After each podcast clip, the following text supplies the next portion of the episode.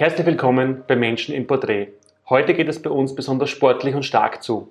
Nicht nur im Sinne der körperlichen Fitness, sondern auch vor allem im Thema mentale Stärke. Wolfgang Fasching wurde 1967 in Bad Radkersburg geboren. Er nahm achtmal am Race Across America teil, dem längsten und härtesten Radrennen der Welt. Von der West- zur Ostküste Amerikas. Stand dabei achtmal am Podium und gewann dreimal dieses Rennen. 2001 stand Wolfgang Fasching als 13. Österreicher auf dem Gipfel des Mount Everest. Mit der Besteigung der Carstens-Pyramide in West-Papua vollendete er das Projekt Seven Summits, die Besteigung der sieben höchsten Berge der sieben Kontinente. Der Extremradsportler und mehrfache Buchautor ist auch gefragter Speaker zum Thema mentale Stärke. Ich freue mich sehr auf dieses Gespräch. Herzlich willkommen. Hallo. Dein erlernter Beruf ist eigentlich Maler. Ja, das ist einer meiner Und Anstreicher und Einzelhandelskaufmann Genau. Bist du Ganz auch. Wie kamst du zum Radfahren? Das hat sich irgendwie ganz zufällig ergeben. Ich bin einerseits in eine Familie hineingekommen, die alle Radfahrer waren, wirklich professionelle Radfahrer. Okay. Zuerst habe ich mir innerlich ein bisschen geweigert, das auch zu tun. Aber dann ist die Lust und die Freude immer größer geworden und so bin ich dann halt einfach zum Radfahrer geworden, aber schon mit einem unter Anführungszeichen ein bisschen höheren Alter. Also ich habe erst mit so zwischen 18 und 20, das war so ein fließender Übergang, Okay. angefangen mit dem Radsport, aber habe noch nicht wirklich was mit Wettkämpfen zu tun gehabt. Also einfach gern Rad gefahren. Mein höheres Alter, 18 bis 20, ist lebt, ist auch noch in jungen Jahren. Ich meine, von begeisterten Fahrradfahren, wie kommt man dann plötzlich zu, oder wie kam dann der Schritt zu diesen doch extremen Wettbewerben? Naja, also wirklich 18 bis 20 ist, also es ist nicht wirklich alt, aber es ist halt, gewisse Dinge fängt man halt viel jünger schon an. Fußball zum Beispiel, da hat man sonst keine Chance mehr, dass man ganz nach oben kommt, aber äh, irgendwie war es in Wahrheit irgendwie so ein Fernsehbericht über Franz Spieler, den ersten Österreicher, der da teilgenommen hat an diesem Race Across America. Und das war für mich einfach ein Held, ein Hero. Und ich habe mir das gar nicht laut aussprechen traut, aber es war für mich einfach so, das möchte ich einfach mal machen. Und von dieser Idee bis dann tatsächlich zum ersten Umsetzen, dass ich überhaupt an der Startlinie von diesem Race Across America gestanden bin, sind fast zehn Jahre vergangen. Also das heißt, das hat in mir innerlich immer so ge- gearbeitet und so war immer präsent. Und natürlich parallel bin ich halt neben meiner ganzen Arbeit, die ich gehabt habe und der Abendschule, die ich besucht habe, halt einfach verdammt viel im Rad gesessen. Kann man vorstellen. Ich meine, Race Across America, auch als Nicht-Radfahrer, man hat davon schon gehört. Aber wie kann man das eigentlich so kurz beschreiben? Was ist genau das Race Across America jetzt? Also, wenn ich Vorträge in Englisch mache, dann muss ich mir einmal ganz kurz halten und dann mache ich es ganz simpel. Es ist einfach ein Radlrennen, das 5000 Kilometer quer durch die Vereinigten Staaten geht, eine fix vorgegebene Route ist, ungefähr 45.000 bis 50.000 Höhenmeter sind, viele Temperaturunterschiede zwischen 0 und sage ich mal 40, 45 Grad. Wahnsinn. Jeder der 30 bis 40 Teilnehmer fährt die gleiche Strecke und wer am schnellsten das andere Ende Amerikas erreicht hat, ist der Sieger. Wahnsinn. Und was noch dazu kommt, was ich fast vergessen hätte zu sagen, was natürlich für viele Menschen der Knackpunkt ist, dass man als Sieger oder wenn man ganz vorne ankommt, nicht mehr wie, sage ich mal, sechs, sieben, acht, maximal zehn Stunden schläft in diesen acht Tagen, die man In unterwegs ist. Summe. In Summe, genau. Und das ist sicher der Knackpunkt an dieser Geschichte, also dieses Race Across Americas. Wie schafft man das? Ich meine, das ist ja unvorstellbar. Naja, das ist einfach eine jahrelange Vorbereitung, einerseits körperlich, aber andererseits auch diese Einstellung im Kopf, dass man sich darauf vorbereitet. Und man kann das auch nicht trainieren, man muss es einfach tun und wenn man es einmal gemacht hat, dann sammelt man Erfahrung und diese Erfahrung nimmt man dann beim nächsten Mal mit. Team ist natürlich ganz wichtig, dich in solchen Phasen wieder zu motivieren, wieder munter zu halten. Aber das ist ein Teil dieses Rennens und das musst du einfach mit einkalkulieren. Meine, Ist es für, für jemanden, der einmal, einmal eine Nacht durchmacht bei, ein, bei einer Veranstaltung oder beim Ball, der ist am nächsten Tag fertig. Der, der schon allein im Büro zu sitzen ist schon der zu fertig. Aber du sitzt da nicht im Büro, sondern fährst weiter bei 40 Grad irgendwo durch die Wüste. Wie schafft man es dann wirklich einfach vom Radl zu kippen und einzuschlafen nach dem Sturz? Also der Vergleich mit dem die Nacht durchmachen sozusagen bei einem Zeltfest oder in der Disco ist nicht vergleichbar. Dort konsumiert man meistens wahrscheinlich andere Getränke Okay. und auch den, sagen wir mal, die Umwelteinflüsse sind andere, Rauch und solche Sachen. Also man bereitet sich einfach auf das vor und der Teilnehmer denkt selber vielleicht gar nicht so daran, dass er vom Radl kippen könnte, dass er runterfällt. Der hat einfach ein großes Ziel, das er verfolgt mit seinem Team, mit seiner Mannschaft und da muss man sich natürlich sehr häufig und sehr oft überwinden, das durchzuziehen, aber um diese Phasen geht es ja auch und die vergisst man dann letztendlich wieder. Das heißt, die mentale Stärke kommen nachher noch dazu, ist da das Fundament der ganzen Geschichte. Ich denke, da muss es beides zusammenpassen. Das heißt einfach der Teilnehmer, das Team und natürlich auch die Kopfgeschichte. Manchmal ist Kopf mehr wichtig, manchmal ist Körper mehr wichtig. Ja. Man darf es auch nicht überbewerten und man Mhm. muss einfach versuchen, so, so leicht oder so locker es gehen zu lassen, wie es halt geht. Leicht und locker durch Amerika radeln, das klingt, klingt richtig. Klingt ein bisschen einfacher, als es tatsächlich Ist, ist, aber äh, das lebt einfach von der Idee, vom Traum. Ja. Das heißt, du hast im Endeffekt dann nach deiner Ausbildung, ab, ab wann quasi konntest du vom Sport dann noch leben? Oder ist das quasi dein das ist dann so parallel einhergegangen. Ich war ja Kaufmann, also in der Steiermark und sehr gerne und, und sage ich mal, begeisterter Kaufmann. Aber dann war das einfach ein bisschen mehr, dann der, der Radsport, das Kaufmannsein, dann natürlich Vorträge beginnen zu machen. Das ja. hat man gemerkt, das ist auch in irgendeiner Art und Weise ja. lukrativ. Und dann muss man halt da oder dort einmal loslassen, ja. um ein neues Ziel zu erreichen. Und ohne etwas loszulassen, kann man halt nie was Neues erreichen. Und, und dann habe ich gespürt, das funktioniert ganz gut, aber es ist nie um Geld gegangen, es ist nie darum gegangen, was verdient man, sondern es ist immer darum gegangen, äh, was berührt mein Herz. Und mhm. das habe ich gespürt, dass ich gern vor Menschen stehe, gerne etwas erzähle und natürlich am allerliebsten habe ich das gemacht, lang und weit Radl fahren. Als, deine, als du entschieden hast für dich, du gehst den Weg Richtung Sport und hängst quasi deinen normalen Beruf so an den Nagel mehr oder weniger. Wie haben damals deine Eltern reagiert darauf? Also das war nie ein großes Thema. Also die haben, meine Mama hat nie mit, mit Sport wirklich was anfangen können. Also die war eher eine, die man gebremst hat und gesagt, naja, das wird ja nichts, ein ordentlicher Beruf ist viel besser. Mach was Gescheites, ja. Mach was genau, Gescheites, ja. mach was Gescheites. Also das war schon mal ganz wichtig. Also dass ich mal eine Lehre gemacht habe, war das Wichtigste, was es da gegeben hat. Aber sie war ja dann, wie sie gemerkt hat, da äh, ist Erfolg, da, da liest man mal was aus der Zeitung, dann ist eine Veranstaltung, da sind viele Menschen. Mhm. Äh, war sie schon auch stolz. Also ich habe da nie irgendwie ein Thema gehabt, dass mich jemand behindert hätte. Also mhm. ich habe eher immer so diesen Push, meine Mama hat mir jetzt nicht so gepusht und mach weiter, sondern für sie war das so, wie es war und sie hat mich sein lassen. Also mhm. das war auch ganz gut, aber natürlich für sie war immer das Wichtigste, gesund heimkommen, egal was du wirst und wenn du aufgibst, wenn irgendwas nicht passt, wenn du krank bist, wenn du stürzt, egal, hauptsächlich gesund heimkommen. Das ja. war immer das Wichtigste und das Kerzel in der Kirche anzünden, wenn ich unterwegs war, das war auch ganz ein wichtiger Punkt. Ich meine, wenn man sich jetzt diese Wettbewerbe anschaut, ich vermute mal jetzt als, als, als Laie, dass man in dem Bereich von den Preisgeldern nicht alleine wird leben können, sondern auch dann eben Autorentätigkeit, Buch, Bücher geschrieben und Vorträge. Oder kann man von den Preisgeldern allein schon leben? Also ich habe das einmal zusammengerechnet. mittlerweile, ich glaube, das ich aus Amerika, gibt es 35 oder 36 Mal. Mittlerweile gibt es wieder kein Preisgeld. Ich bin achtmal dort mitgefahren. Mhm. Und ich habe in Summe, glaube ich, 10.000 oder 12.000 Dollar gewonnen. Also in Summe? In Summe. Also das heißt, das, wenn man so denkt, dass das 40.000 oder 50.000 Dollar kostet, dann muss man nicht einmal gut rechnen können, dass sich das irgendwie nicht ausgeht.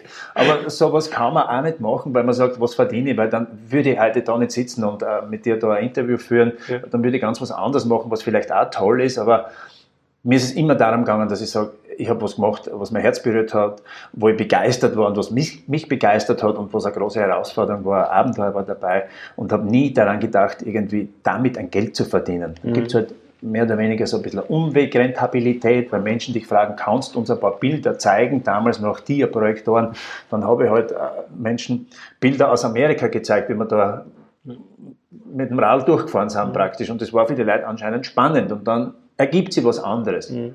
Aber ich finde es spannend, ich habe mir gedacht, okay, da wirst du doch dann üppige Preisgelder geben, dass der Sieger zumindest dann einmal sich, aber im Endeffekt bei jedem Rennen garantiert hast draufgezahlt, finanziell gesehen. Natürlich, aber es lebt ja auch dann dadurch, dass man Sponsoren hat. Das heißt, also, das muss man halt auch können, sozusagen die richtigen Sponsoren zur richtigen Zeit zu begeistern, zu finden, ja, die ja. sagen, okay, ich setze auf dich, weil der Ursprung war echt nicht ganz leicht, denen dieses Rennen zu erklären, wie ich vorher gemacht habe dann kommt halt immer die Frage, wie viel kommen denn durch, wie viel überleben das? Und wenn du dann sagst, naja, ungefähr die Hälfte kommt nicht ins Ziel und dann sollst du dem Sponsor, dem Geschäftsführer des, oder Marketingleiter des Unternehmens argumentieren, dass du einer davon bist, und der, der, da, nur, der, der da durchkommt. Also, also es braucht schon sehr viel eigene Überzeugung, dass du ja. das schaffst. Also da darfst du nicht dran denken, naja, wenn ich vielleicht nur bis zur Halbzeit komme oder so, sondern das muss man schon gut überzeugen. Und so kommt man dann auch zu dem, weil ich muss auch ehrlich sagen, das habe ich oft nachgedacht, hätte mir das selber persönlich leisten können, mhm. hätte ich nie den Antrieb gehabt, als wenn ich gewusst habe, okay, das lebt von Sponsoren, das sind mhm. Partner, die schauen da drauf, da hat man Verantwortung, da muss man was zurückgeben, ohne dass ich jetzt einen großen Druck gespürt hätte. Aber so war das einfach ein viel tolleres Projekt, als wenn ich gesagt hätte, okay, ich habe das Geld, ich lege das am Tisch und dann fahre ich. Mhm. Hätte nie diesen Anreiz gehabt, als so, wenn man sagt, okay, das ist einfach ein gesamtes Projekt. Vor allem, da bist du in dem Fall, wärst du nur für dich allein verantwortlich gewesen. Das ist dein eigenes Geld und ob du es in Sound setzt oder nicht, ist egal. wenn du quasi Partners, die an dich glauben, in dich vertrauen, genau. dann hast du auch denen gegenüber quasi Verantwortung oder Verpflichtung. Ich muss das Ding jetzt schaffen bis zum Schluss quasi. Wobei, wenn man sich jetzt, also diejenigen, die glauben, dass Race Across America schon äh, abnormal ist, haben wir vielleicht gar nicht von dem Projekt 2014 was mitbekommen. Da bist du ja von Vladivostok bis nach St. Petersburg geradelt, die doppelte Strecke, sogar 10.000 Kilometer am Stück. Wie kommen wir auf die Idee?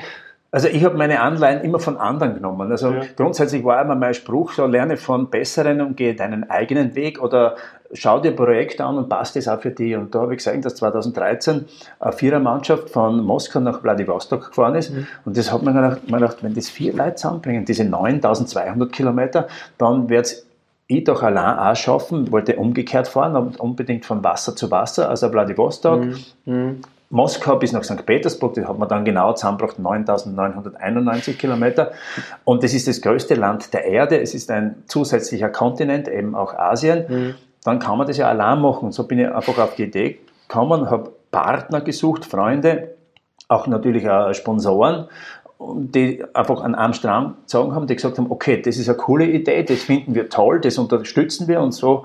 Und das haben wir dann als Weltrekordversuch angemeldet und das war schon wir haben noch in der Nachbetrachtung ein verdammt großes Projekt, weil ich war als einziger Teilnehmer praktisch diesen Weltrekordversuch, so schnell wie möglich mhm. diese Strecke zu machen und 25 Leute im Gepäck sozusagen, 25 Begleiter innerhalb von drei Wochen, also die durchgewechselt haben.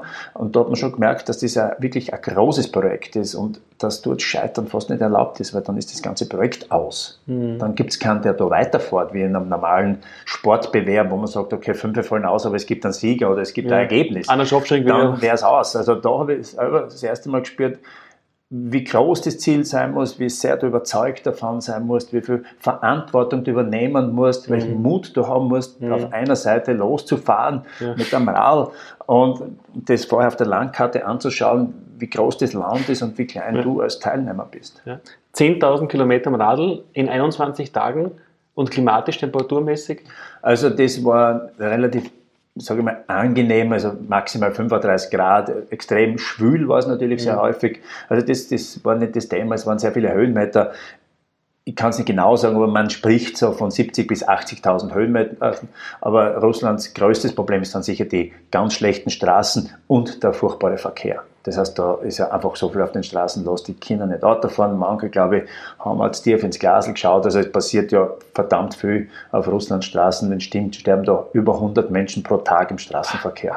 Und das war sicher die größte Herausforderung, schlechte Straßen und der Straßenverkehr. Stimmt, das Radlfahren war Kleinigkeit, die 10.000 Kilometer, aber der Straßenverkehr war schlimmer. Ja, würde ich wirklich ja. so betrachten. Also okay, jetzt einmal, wenn ich, ich dort ein bisschen länger geschlafen als beim Race Across America, also im Durchschnitt in diesen 21 mhm. Tagen drei Stunden. Das war so der Durchschnitt mhm. praktisch. Mhm.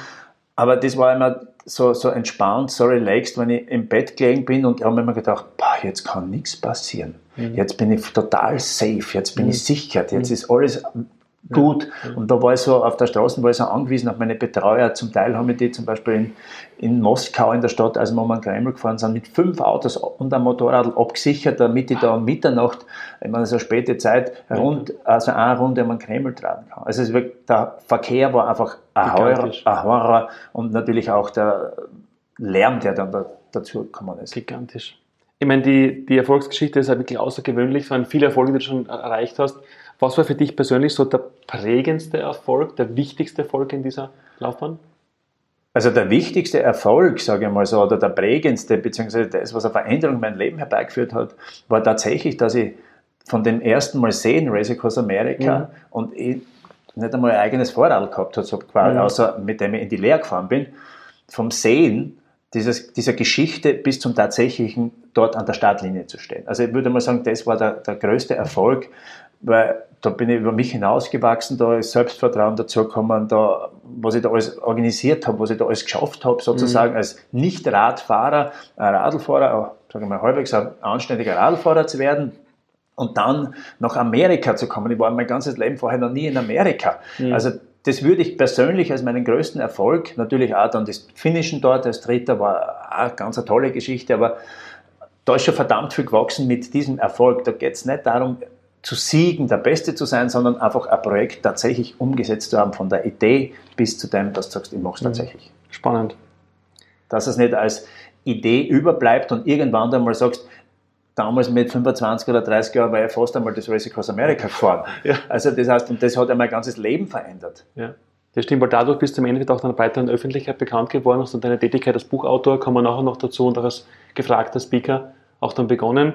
Ich meine, die Volksgeschichte ist faszinierend. Gab es jemals auch wirklich ein Scheitern, wo du jetzt vielleicht wirklich bildlich oder im übertragenen Wort wirklich mal gestürzt auf die Schnauzen gefallen, weil du dann einfach gescheitert bist mit dem Vorhaben? Also, gescheitert bin ich öfters an irgendwas. Also ich bin vielleicht hat das Glück, dass ich sage, dass ich bei den wesentlichsten und bei den wichtigsten Sachen nie gescheitert bin. Das heißt, dass ich wirklich achtmal im Race Across America gestanden bin, achtmal durchgekommen bin. Mhm. Einmal im Fuß des Mount Everest gestanden und aufgekommen bin. Mhm. Also natürlich bleiben das sozusagen die Highlights, mhm. aber ich bin sehr häufig gescheitert, wo man Rennen nicht finishen kann, was schief geht, wo man krank wird, wo man stürzt und dadurch aufgeben muss. Also immer wieder, oder es ist eine Idee, die dann im Sand verläuft. Mhm. Das heißt, äh, bin immer wieder gescheitert und das hilft ja dann weiterzumachen. Aber die ganz großen und die wichtigen Sachen, da glaube ich, hat das notwendige Glück gehabt, dass das einfach immer passt hat. Ich meine, ich habe bei dir mal Aufnahmen gesehen, es gab einmal einen, bei einem Rennen einen großen Sturz. Genau, das war, sah schon so lange aus, da war zufällig auch sogar ein Fernsehteam mit und die haben das dann gefilmt und es hat schlimmer ausgeschaut, als es war. Es war unmittelbar, also irgendwie 100 Kilometer vom Ziel oder so und da haben wir Schlüsselbein gebrochen, der Doktor hat das ordentlich versorgt und mit so einer äh, Schiene gefestigt, die Schlüsselbeine mhm. und, und so, so ein Leintuch sogar, kann ich erinnern, vom Wohnmobil hat er abgezogen. Und, okay. und, da war eine große Stütze, in der man gesagt hat, Wolfgang, es kann nichts passieren. Ja. Also das hat er gesagt, es kann nichts passieren, wir können fertig machen. Und mhm. das war allein schon so ein, ein wahnsinnig wichtiger Satz für mich, wir können fertig machen, es kann nichts passieren. Und da sind wir halt die 100 oder ein bisschen mehr Kilometer, ich nenne es jetzt einmal vorsichtig, abgegandelt. Mhm. Der Sieg war nicht mehr drin, es war ein bisschen nach hinten zu schauen, das, ich glaube, was gar nicht mehr bei hinten war, Danny Chu oder so, äh, oder Rob Kish, oder kann mich der noch einholen oder nicht, dann bleibe ich Zweiter und das war einfach von dem her nicht so tragisch im Moment, als mhm. es dann nachher wieder hat. Aber trotzdem Zweiter geworden? Ich bin trotzdem Zweiter geworden, aber so knapp, unter Anführungszeichen, so knapp vor dem Ziel ist das Rennen meistens entschieden. Okay. Da, da, da gibt es nichts mehr, wo du sagst, da ändert sich was. Ist sehr bescheiden. Da, da ändert sich fast nichts mehr. Du bist äh, jung als zum Radfahren gekommen. Ähm, jedes Kind ist eigentlich begeistert in der Bewegung. Kinder bewegen sich gern, spielerisch, sportlich. Kinder bewegen sich ständig, ohne nachzudenken beim sportlichen Spiel. Viele Erwachsene tun das nicht mehr so, auch im normalen Umfang. Von deinen Dimensionen sprechen wir jetzt gar nicht. Ähm, hast du hier eine Idee oder Vermutung als, als Sportler oder als Profi, warum von der Kindheit, Jugend bis zum Erwachsenenwerden bei so vielen Menschen einfach diese spielerische Begeisterung für die Bewegung verloren geht? Also Wissen du es nicht, aber ich denke, dass diese Digitalisierung und wie man das alles nennt heutzutage und dieses Ding, was man da auf und ab schiebt mhm. und dann, wenn du brav bist, darfst du das tun und dann darfst du das tun. Bei uns war es halt so, wenn wir brav waren, haben wir rausgehen dürfen und oder was auch immer und wir haben halt im Hof spielen dürfen. Das heißt, wir sind mit der Bewegung aufgewachsen. Also ich bin mhm. mit der Bewegung aufgewachsen und das hat mir irrsinnig geholfen und wenig mit Druck zu machen, sondern den Kindern Freude zu bereiten, eine gute Idee zu geben, dass es Spaß machen kann, Bewegung zu machen. Man muss ja nicht immer diesen Leistungsgedanken, den heute eh nicht für so gut, dass man mhm. immer über gleich im Wettkampf sein muss, sondern mhm. es muss Spaß machen und die Kinder sollten in jungen Alter, jungen Jahren so viel wie möglich einfach ausprobieren. Ja. Der eine bleibt beim Sport als Hobby, der andere möchte es ein bisschen professioneller machen, das heißt mhm. ein bisschen beim Wettkampfstil. Es geht nicht immer darum, dass man da Olympiasieger und Weltrekordhalter oder was auch immer äh, heranbildet. Das muss ja gar nicht sein. Das mhm. reicht. Spaß an der Bewegung ist ganz wichtig und diese sage ich mal so, auch viele koordinative Dinge. Ich meine, ich bin jetzt 50, ich habe glaube ich mit 45 Jahren, da haben wir Slackline, also das Bundle, der mit 15 Meter im Garten aufbaut. Ich meine, da sagt der Nachbar, ist er jetzt nicht ganz dicht oder so, oder hat begonnen zu jonglieren. Ich glaube, dass Kinder lernen das viel schneller, die können das in, wirklich in der Volksschule schon anfangen und das macht ja dann Spaß. Und das ist wichtig, diesen Spaß und die Freude an der Sache zu vermitteln. Spaß und Freude an der Sache ist beim Sport, aber auch im Beruf natürlich wichtig, um erfolgreich zu sein. Du spannst auch in deinen Vorträgen dann den Bogen vom sportlichen Erfolg zum, zum mentalen Kraft und Stärke bis auch generell zum Thema Erfolg in allen Lebensbereichen. Ähm, warum ist, ist, Sport und Fitness für Lebenserfolg generell so wichtig? Ich glaube, Sport generell, die Bewegung ist ein guter Ausgleich. Für das, wenn man einen Bürojob hat oder einen anstrengenden Job hat, zum Ausgleich. Mhm.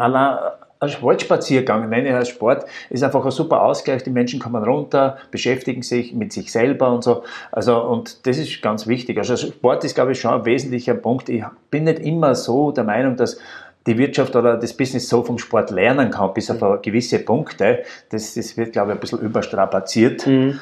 Aber unterm Strich, es muss auch Freude machen. Ja. Und das darf kein Zwang, kein Druck und ich muss das tun. Und wenn man das schleifen lässt, dann wird es wahrscheinlich immer schwieriger. Man wird träger und dann gewöhnt man sich an das träge sein mhm. und dann hat man nicht so einen Spaß. Und körperlich fit zu sein, dann ein bisschen auf seinen Körper zu achten, auch in Form der Figur praktisch, mhm. ohne dass man kasteit. Mhm. Äh, das muss ja einen ja selber auch motivieren. Ja, ich meine, du hast kurz angesprochen, man gewöhnt sich an die Trägheit. Ich meine, von Trägheit kann man jetzt nicht sprechen, wenn du bei 40 Grad durch die Wüste radelst oder noch mehr. Ähm, in, in diesen Momenten, wo du wirklich jetzt stundenlang oder Tag, äh, was nicht, die längste Phase des Radelns ohne Schlauch war, bei dir wie lang? Ich denke, das wird schon um die 40 Stunden gewesen sein.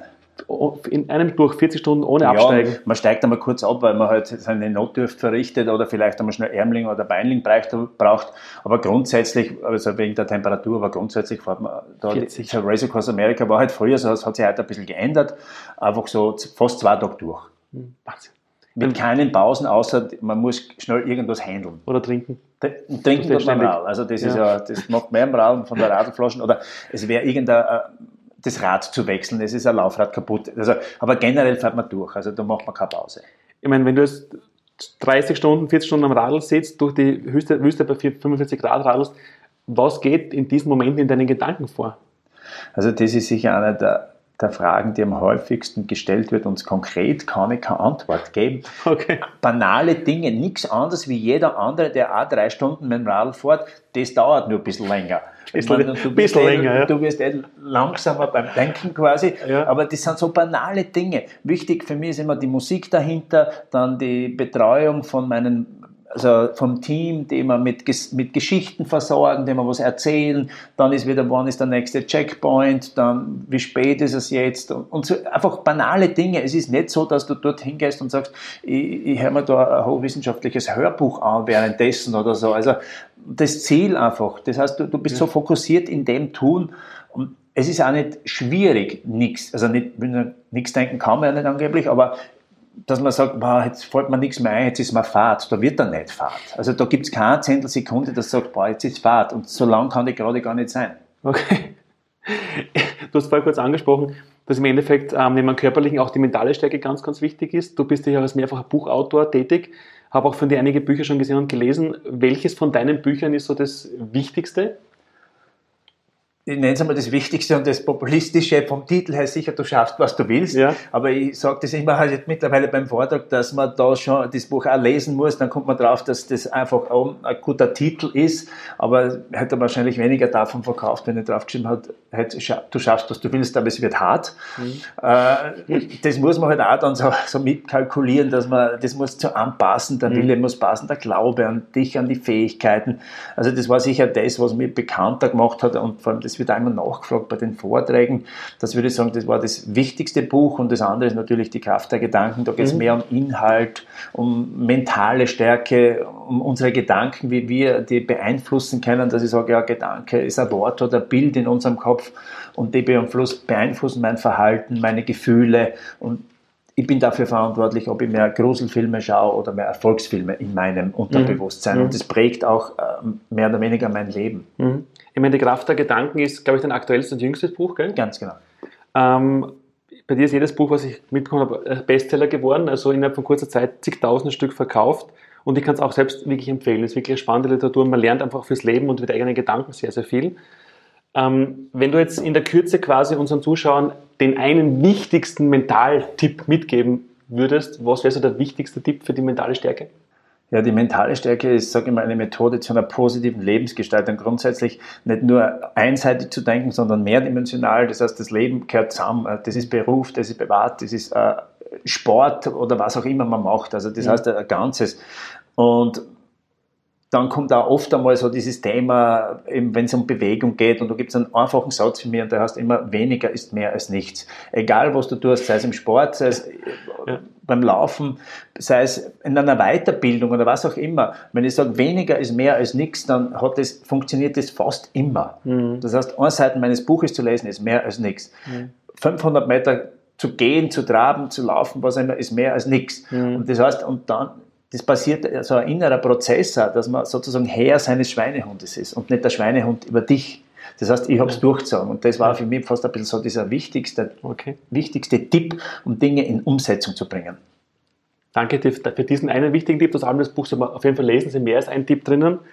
Ich meine, viele junge Menschen haben jetzt nicht das Ziel, dass sie 10.000 Kilometer Radl fahren, aber viele junge, so. aber alle jungen Menschen wünschen sich Erfolg, Erfüllung, Zufriedenheit, quasi einfach auch ihr Leben in die Hand zu nehmen ähm, und in der Erfüllung zu, zu suchen.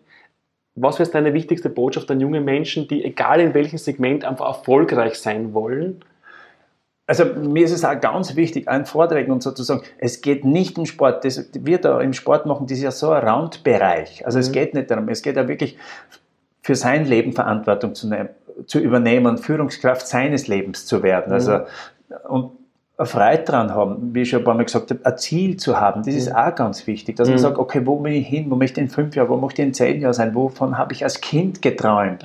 Ja. Also das heißt, dass man die Träume nicht verliert, die man als Kind gehabt hat. Wenn man sagt, so wie in meinem Fall, ein Kind gehst aus und schaust auf und siehst einen Flieger oder einen Hubschrauber, da habe ich mir mal gedacht, das ist nie was für mich. Mhm. Das heißt, irgendwann später habe ich Ausbildung gemacht als Pilot praktisch, dass man das nicht, dass man sich selber nicht im Weg steht. Mhm. Aber dass man auch weiß, dass man hin und wieder die Komfortzone verlassen muss. Es passiert nicht in, die Erfolge, die großen Machenschaften, großen Erfolge sind nicht in der Komfortzone passiert. Mhm. Das heißt, man muss dem aktiv entgegengehen. Man muss schon was tun dafür auch. Mhm. Das heißt, man hat eben einen Preis dafür zu bezahlen. Mhm. Im Sport ist es einfach das Training. Mhm das ist einfach die Kontinuität.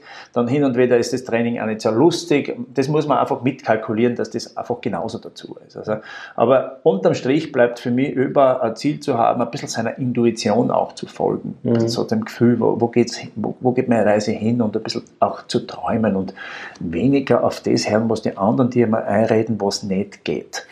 Das ist nämlich auch so, die, die da ständig sagen, das geht nicht, das kannst nicht und das ist ein harter Job und so, sondern bei sich zu bleiben und einfach seiner Intuition zu folgen. Das sind sicher die wichtigsten Dinge auf dem Weg zum persönlichen genau. Erfolg dann auch. Über deinen Erfolg, über dich, über deinen Werdegang ist ja schon unheimlich viel geschrieben worden in den Medien, in äh, die Presse und auch im Fernsehen. Wenn, wenn in 100 Jahren ein junger Mensch fragt, wer war der Wolfgang Fasching, was hat ihn ausgezeichnet, was würdest du ihm antworten? Die Authentizität. Also er war authentisch. Er hat das, was er gemacht hat, gern dann. Er hat das auch geliebt. Mhm. Äh, und das, was er gemacht hat, hat er gern gemacht. Und er war mit dem, was er gemacht hat, authentisch. Das zeichnet dich sicher aus. Wolfgang, danke fürs Gespräch. Gerne. Danke dir. Gerne.